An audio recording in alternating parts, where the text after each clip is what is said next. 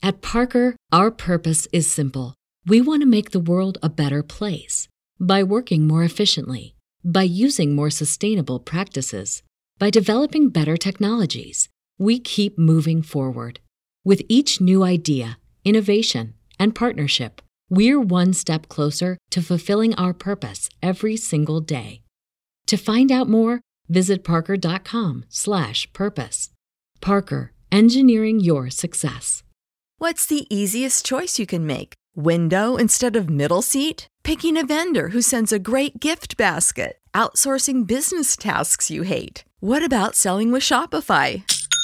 Whether you're selling a little or a lot, Shopify helps you do your thing, however you cha-ching. Shopify is the global commerce platform that helps you sell at every stage of your business. From the launch your online shop stage to the first real life store stage, all the way to the did we just hit a million orders stage. Shopify's there to help you grow. Whether you're selling scented soap or offering outdoor outfits, Shopify helps you sell. Wherever and whatever you're selling, Shopify's got you covered. Sign up for a $1 per month trial period at shopify.com slash try. Go to shopify.com slash try now to grow your business, no matter what stage you're in. Shopify.com slash try.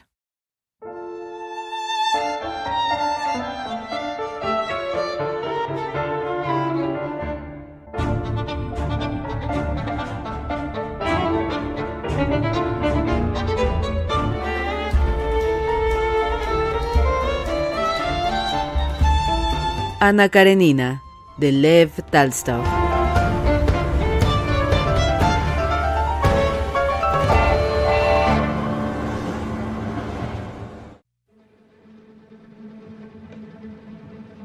Ana se sentó en el coche en el peor estado de ánimo que cuando había salido de su casa.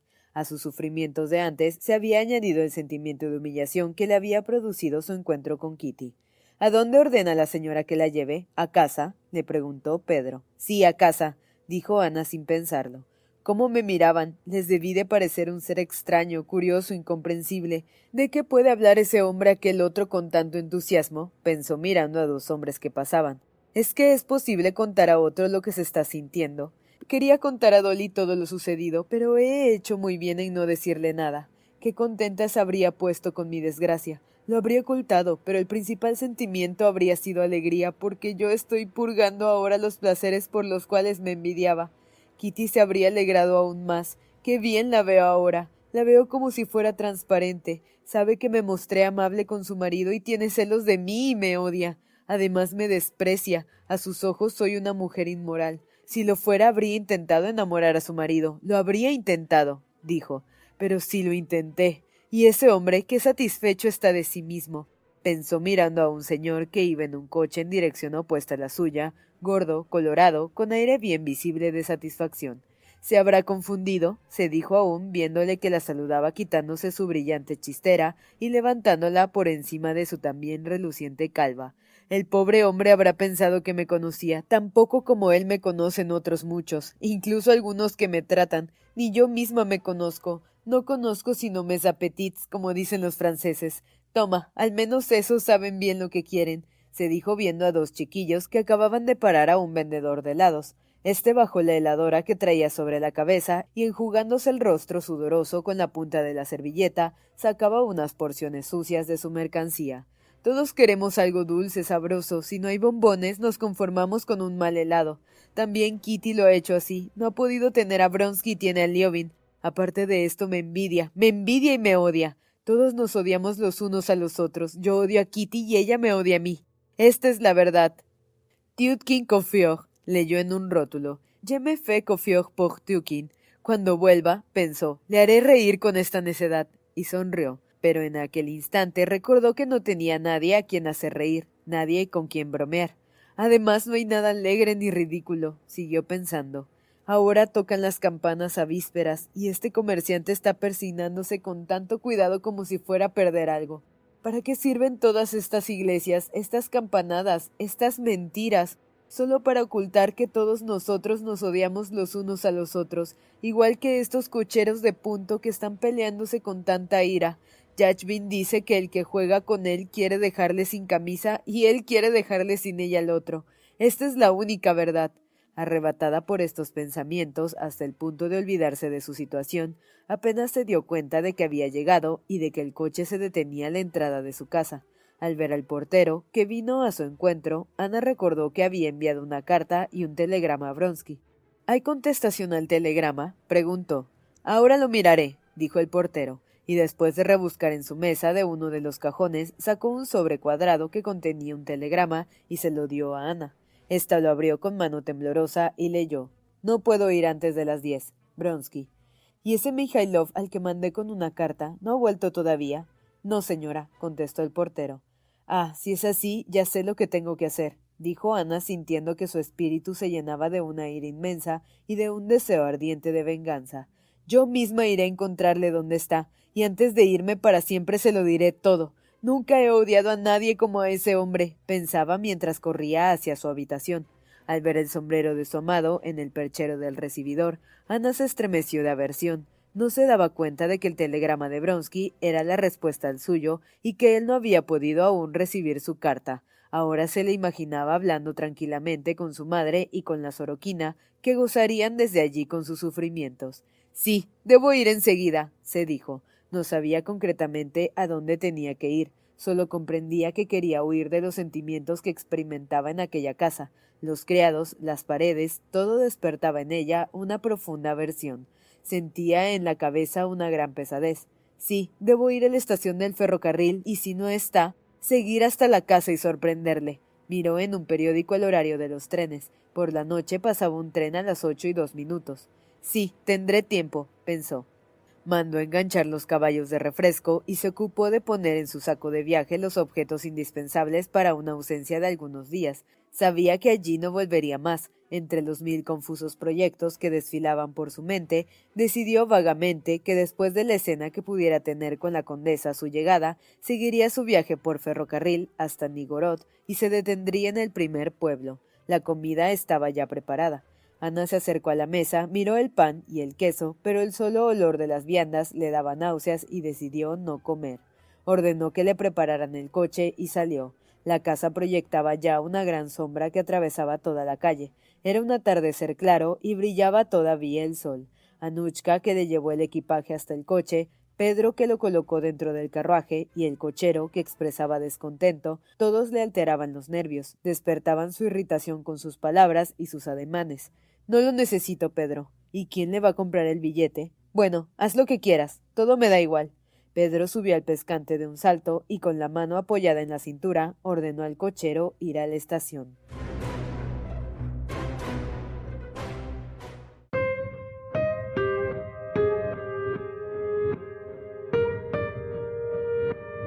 Otra vez estoy en la calle, de nuevo lo comprendo todo, se dijo Ana en el momento en que se puso en marcha el carruaje y mientras el coche rodaba, con su suave balanceo y fuerte trepidación, saltando sobre los guijarros del empedrado, mil pensamientos iban pasando por su mente.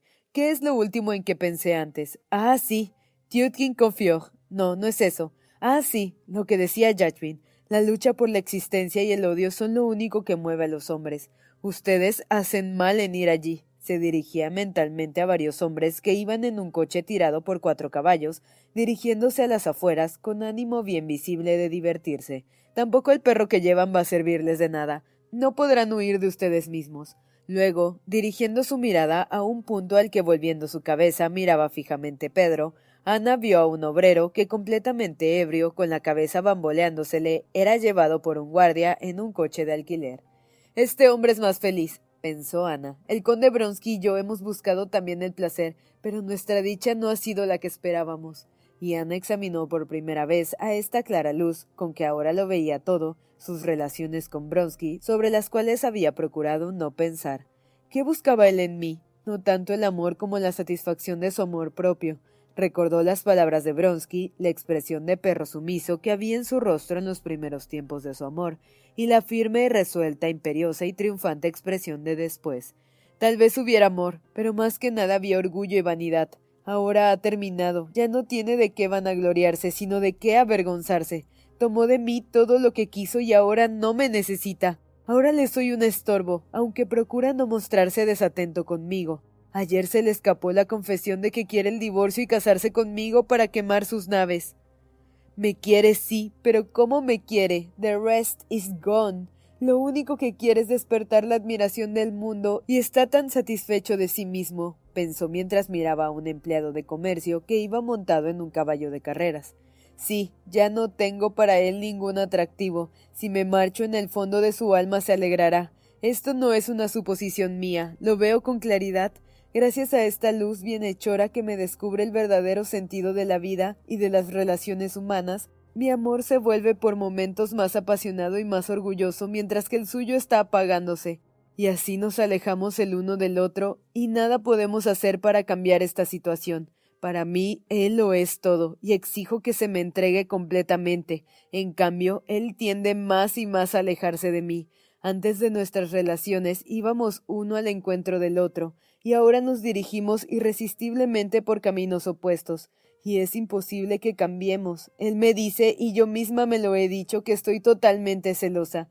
No es verdad, no estoy celosa, estoy descontenta, pero agitada por un pensamiento que brotó de súbito en su cerebro, cambió de sitio en el coche y quedó extasiada con la vista en un punto indefinido y la boca abierta como si fuera a hablar. Si pudiese ser algo más que una amante apasionada que busca solo sus caricias, pero no puedo ni quiero ser otra cosa, y así solo despierto en él desagrado, mientras su frialdad me llena a mí de ira, es una cosa fatal y no puede ser de otro modo. Es que si tuviera el convencimiento de que no me engaña, que no tiene proyecto alguno con respecto a Soroquina, que no está enamorado de Kitty, ni me hará traición, me sentiría feliz. Lo cierto es que él no me ama. Lo demás, ¿qué me puede importar? Es verdad que también sin quererme podría mostrarse amable y dulce conmigo, impulsado por el sentimiento del deber, y esto sería mil veces peor que el odio. Esto sería el infierno. Y precisamente lo que hay ahora es esto. Ya hace tiempo que no me ama, y donde termina el amor empieza el odio. No conozco estas calles tan pintas, casas y más casas. Y en las casas tanta gente, hay un sinfín de gente y todos se odian los unos a los otros. Bueno, imaginaré lo que necesito para ser feliz. Bien, recibo el divorcio de Alexei Alejandrovich, me dan a Sergio y me caso con Bronsky. Y al recordar a Alexei Alejandrovich, Ana se lo imaginó con extraordinaria precisión, como si lo tuviera ante ella con sus ojos dóciles apagados sin vida, con las venas azules transparentándose en sus blancas manos, con las peculiares entonaciones de su voz, con los dedos de las manos cruzados y haciéndolos crujir, y la idea de sus relaciones, calificadas también de amor, la hizo estremecer con un sentimiento de repugnancia. Bien, obtendré el divorcio y seré la mujer de Bronsky. ¿Acaso Kitty dejará entonces de mirarme como me ha mirado hoy? No. ¿Y Sergio dejará de preguntar por mi vida y por qué tengo dos maridos? Y entre Bronsky y yo, ¿qué nuevo sentimiento va a brotar? ¿Será posible una nueva sensación que si no nos hace felices consiga al menos que no nos sintamos desgraciados? No, no y no, se contestó sin vacilar. Esto es imposible. El abismo que nos separa es demasiado profundo. Yo causo su desgracia y él la mía. Se han hecho todas las tentativas, pero la máquina se ha estropeado. Allí está la mendiga con el niño en los brazos. Imagina que le tengo lástima. No estamos todos en este mundo solo para odiarnos los unos a los otros, atormentarnos nosotros mismos y hacer sufrir a los demás. Ahí van esos colegiales, ríen. ¿Y Sergio qué hará? También pensé que le quería, sentía ternura por él y sin embargo he podido vivir sin verle. Lo he cambiado por otro amor y no me he quejado del cambio mientras este otro amor me daba satisfacción y aquello que llamaba otro amor se le apareció entonces bajo un aspecto repugnante. No obstante, la claridad con que veía ahora su propia vida y la de todos los demás la llenaba de un extraño placer. Así somos todos, yo, Pedro el cochero, Teodoro ese comerciante y la gente que vive en las riberas del Volga. ¿A dónde invitan a ir esos carteles? A todas partes, ¿no? se dijo cuando llegaba ya a la estación de Nigni, un edificio bajo e insignificante, y unos mozos se apresuraban hacia ella para llevar el equipaje. ¿Quiere la señora tomar el billete hasta Ubiralovka? preguntó Pedro. Había olvidado por completo a dónde se dirigía y para qué iba aquel lugar, y tuvo que hacer un gran esfuerzo para comprender la pregunta de su criado. Sí, le dijo al fin entregándole el monedero con el dinero, y tomando su saquito rosa de viaje, bajó del coche. Ana se dirigió entre la gente a la sala de espera de primera clase. Poco a poco volvió a recordar todos los detalles de su situación y se puso a pensar otra vez en las decisiones que podía elegir, y de nuevo ya la esperanza, ya la desesperación avivaron el dolor de su corazón que palpitaba con violencia. Sentada en el diván con forma de estrella, esperaba el tren, mirando a los que entraban y salían de aquel local, y todos despertaban en ella una invencible repugnancia. Ana se dijo que al llegar a la estación mandaría una carta a Bronsky y se puso a pensar en lo que le escribiría. Luego decidió que se presentaría de improviso en casa de la condesa. Él estaría en aquel momento con su madre y se decía, lamentándose de su situación sin comprender los sufrimientos de ella, entonces ella, Ana, entraría en la habitación y ¿qué le dirían? Y Ana pensó que tal vez pudiera todavía ser feliz. Cuán terrible, se dijo, es amar y odiar a un mismo tiempo. Con qué violencia me palpita el corazón. At Parker, our purpose is simple. We want to make the world a better place by working more efficiently, by using more sustainable practices, by developing better technologies. We keep moving forward. With each new idea, innovation, and partnership, we're one step closer to fulfilling our purpose every single day. To find out more, visit parker.com/purpose. Parker, engineering your success. What's the easiest choice you can make? Window instead of middle seat? Picking a vendor who sends a great gift basket? Outsourcing business tasks you hate? What about selling with Shopify? Whether you're selling a little or a lot, Shopify helps you do your thing, however you cha-ching. Shopify is the global commerce platform that helps you sell at every stage of your business. From the launch your online shop stage to the first real life store stage, all the way to the did we just hit a million orders stage. Shopify's there to help you grow. Whether you're selling scented soap or offering outdoor outfits, Shopify helps you sell. Wherever and whatever you're selling, Shopify's got you covered. Sign up for a $1 per month trial period at shopify.com slash try. Go to shopify.com slash try now to grow your business, no matter what stage you're in. Shopify.com slash try.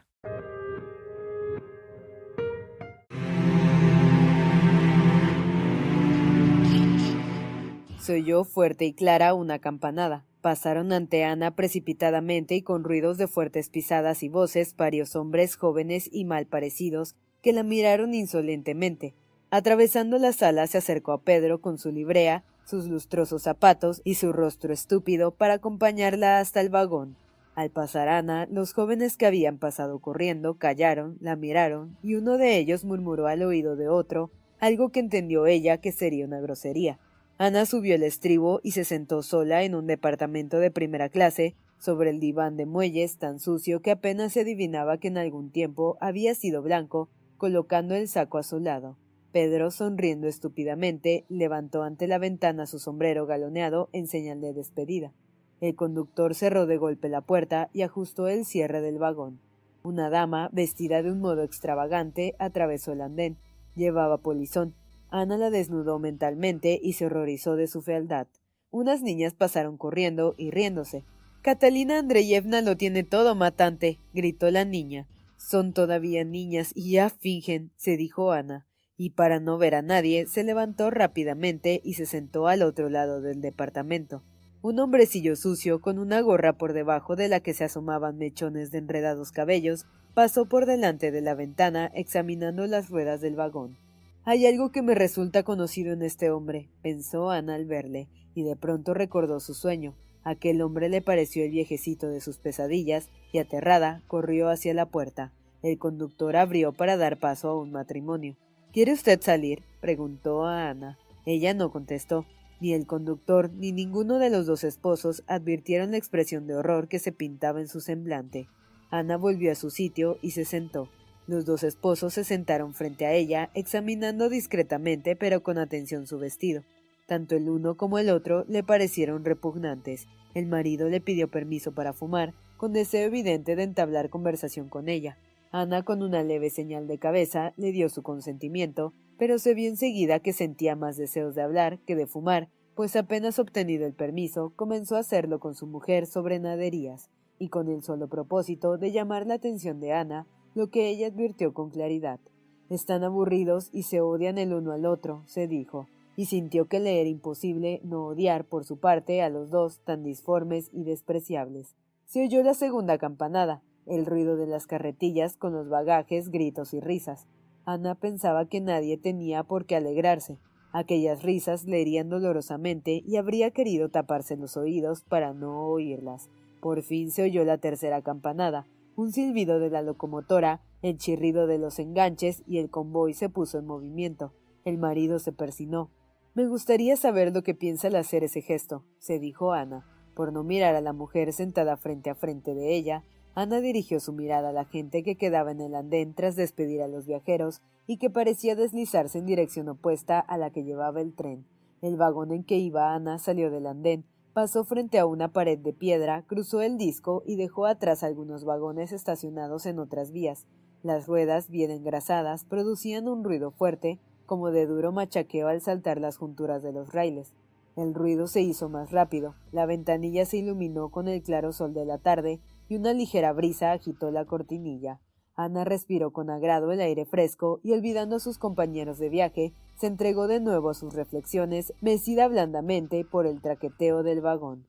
¿Qué estaba yo pensando antes? Ah, sí, que no encontraré una situación en la cual mi vida no sea un tormento, que todos hemos sido creados para sufrir, que todos sabemos e inventamos medios para engañarnos a nosotros mismos, y que cuando vemos la verdad no sabemos qué hacer, por eso le ha sido dada al hombre la razón para librarse de lo que le inquieta, dijo la mujer de delante en francés y visiblemente satisfecha de su frase, haciendo muecas y chasqueando la lengua.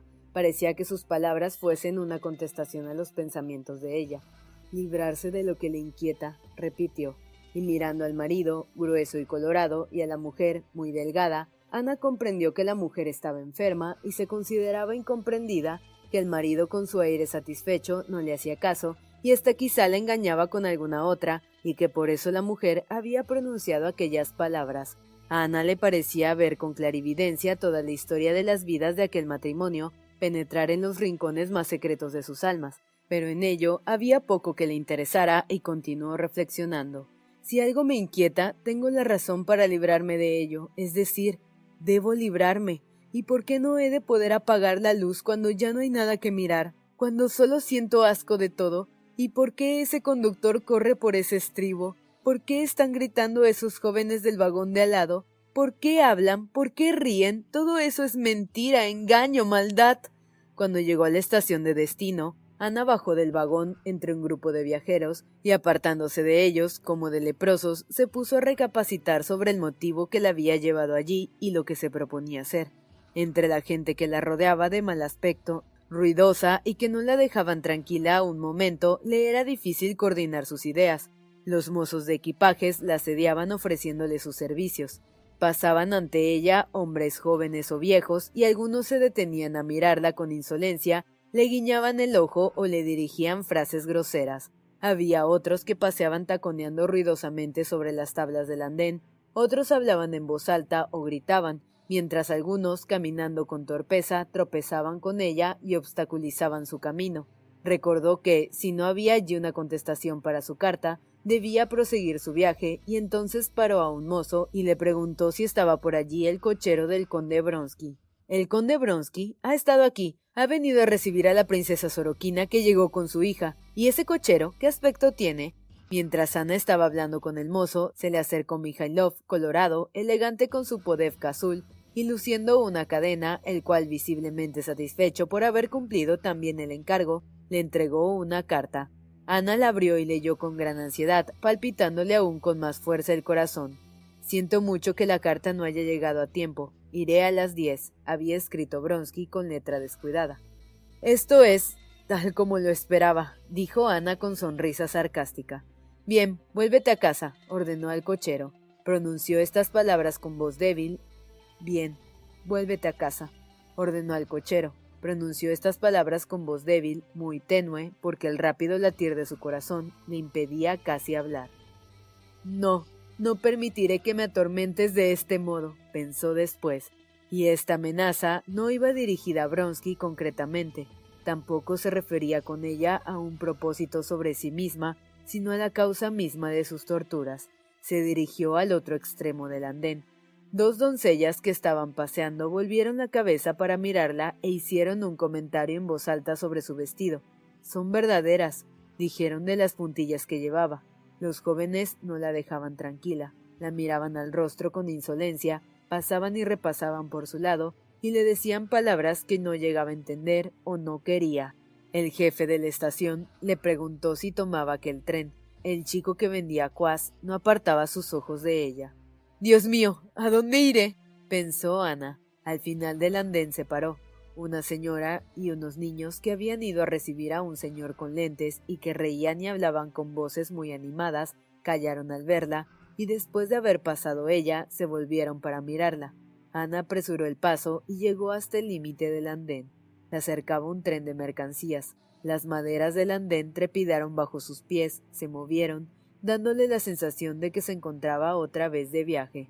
De repente se acordó del hombre que había muerto aplastado el día de su primer encuentro con Bronsky y comprendió lo que tenía que hacer. Con paso rápido, ligero, bajó las escaleras que iban del depósito de agua a la vía y se detuvo al lado mismo del tren que pasaba.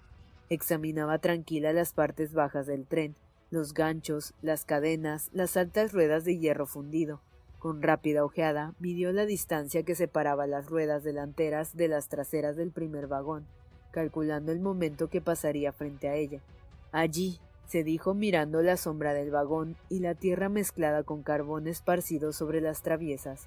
Allí en medio, así le castigaré y me libraré de todos y de mí misma. Quiso tirarse bajo el vagón, pero le fue difícil desprenderse del saquito cuyas asas se le enredaron en la mano, impidiéndole ejecutar su idea con aquel vagón. Tuvo que esperar el siguiente, un sentimiento parecido al que experimentaba cuando al bañarse iba a entrar en el agua, se apoderó de ella y se persignó. Aquel gesto familiar despertó en su alma una ola de recuerdos de su niñez y su juventud, y de repente las tinieblas que cubrían su espíritu se desvanecieron y la vida se le presentó con todas las alegrías luminosas radiantes del pasado, pero no obstante no apartaba la vista del segundo vagón, que por momentos se acercaba y en el preciso instante en que ante ella pasaban las ruedas delanteras, Ana lanzó lejos de sí su saquito de viaje y encogiendo la cabeza entre los hombros se tiró bajo el vagón. Cayó de rodillas y con un movimiento ligero abrió los brazos como si tratara de levantarse. En aquel instante se horrorizó de lo que hacía. ¿Dónde estoy? ¿Qué hago? ¿Por qué? se dijo. Quiso retroceder, apartarse, pero algo duro, férreo, inflexible, chocó contra su cabeza y se sintió arrastrada de espaldas. Señor, perdóname, exclamó consciente de lo inevitable y sin fuerzas ya el hombrecito de sus pesadillas, diciendo en voz baja algo incomprensible, machacaba y limaba los hierros, y la luz de la vela con que Ana leía el libro, lleno de inquietudes, engaños, penas y maldades, brilló por unos momentos más viva que nunca y alumbró todo lo que antes veía entre tinieblas. Luego brilló por un instante con un vivo chisporroteo, fue debilitándose y se apagó para siempre.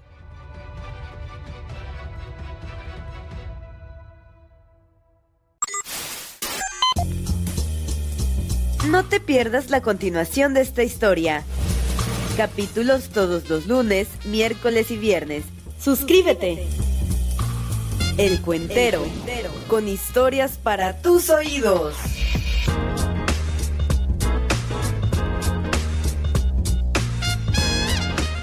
At Parker, our purpose is simple. We want to make the world a better place by working more efficiently, by using more sustainable practices By developing better technologies, we keep moving forward. With each new idea, innovation, and partnership, we're one step closer to fulfilling our purpose every single day. To find out more, visit parker.com/purpose. Parker, engineering your success. When you visit Arizona, time is measured in moments, not minutes. Like the moment you see the Grand Canyon for the first time. Visit a new state of mind. Learn more at hereyouareaz.com.